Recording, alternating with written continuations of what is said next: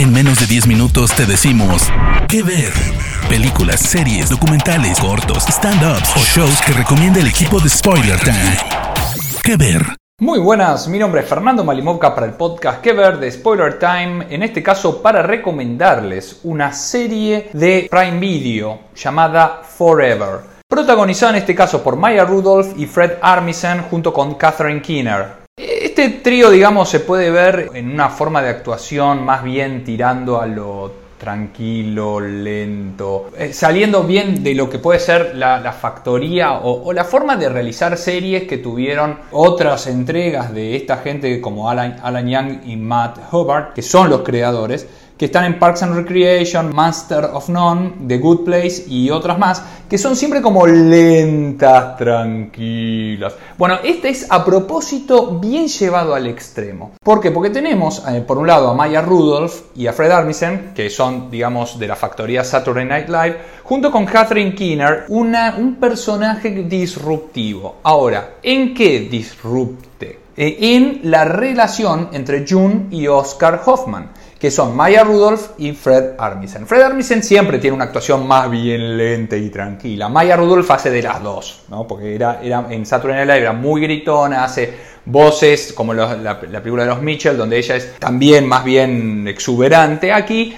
pasa todo por mostrar qué sucede con el término forever, por siempre. Cuando uno se compromete con alguien, cuando uno se casa con alguien, cuando uno tiene una relación con alguien, ¿hasta dónde existe el forever? Voy a intentar ser muy cuidadoso, no spoilear de qué trata la serie, por más que ocurre al final del primer episodio ciertas cosas. Después ocurren otras que son medio sorpresivas en el segundo y ahí arranca el resto de lo que son en total 8 episodios. Este matrimonio y muestran cómo van pasando eh, por distintas etapas de la vida, pero siempre dentro de la misma rutina. Una rutina a la que Oscar está muy bien adaptado, a la que Oscar está muy bien adaptado, no tanto June. Ahora, ¿qué pasa con esto? Oscar es un, eh, un, odontólogo, June trabaja en una sociedad de eh, tiempos compartidos. Ahora, ¿Cómo es la relación entre ellos? ¿Cómo es la simbiosis entre ellos? Eh, Oscar le gusta mucho la repetición, el mostrar las cosas. Hay muchos cortes donde va avanzando en el tiempo y nos van demostrando la repetición incansable de ciertos rituales, a los cuales Jun pareciera cada vez más estar cansada y con ganas de cambiar. Cuando esto ocurre, Oscar no tiene problema, pero la primera víctima de esta situación es Oscar ocurre al final del primer episodio que vemos un accidente esquiando cuando cambian el lugar de vacacional en invierno. ¿Qué pasa desde ahí con la vida que era para siempre, con Jun que de golpe tiene que adaptarse a otro tipo de para siempre? Luego del segundo, final del segundo episodio, ocurre otro para siempre. ¿Y qué pasa con ese nuevo para siempre? Y ahí entran en una especie de juego muy al estilo fantasioso, donde tenemos que, nos obligan a tener que imaginarnos diferentes lugares o formas que actuaríamos nosotros, que pasan siempre por una cuestión rara metafísica, por decirlo de una manera, siempre nuevamente en un tono que lo vemos lento. En las cuestiones metafísicas no hay explicación, no hay justificación, la idea es sentarse a disfrutar de la serie, es lenta a propósito. O sea, no es que hay una cuestión de error en la producción, en la dirección o en la actuación. No, o en el showrunner. No, está hecho muy adrede para llevarnos al límite de casi de la exasperación dentro de una comedia cuyos episodios duran media hora.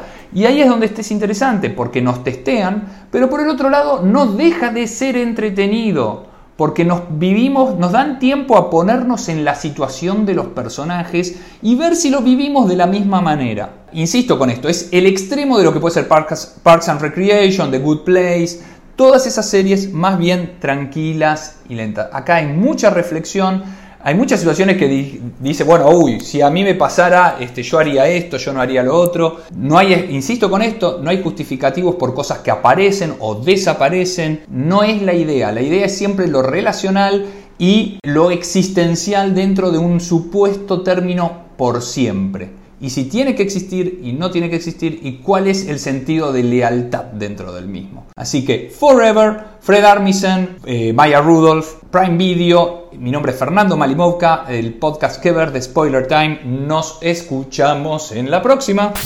De parte del equipo de Spoiler Time, esperamos que te haya gustado esta recomendación. Nos escuchamos a la próxima. ¿Qué ver?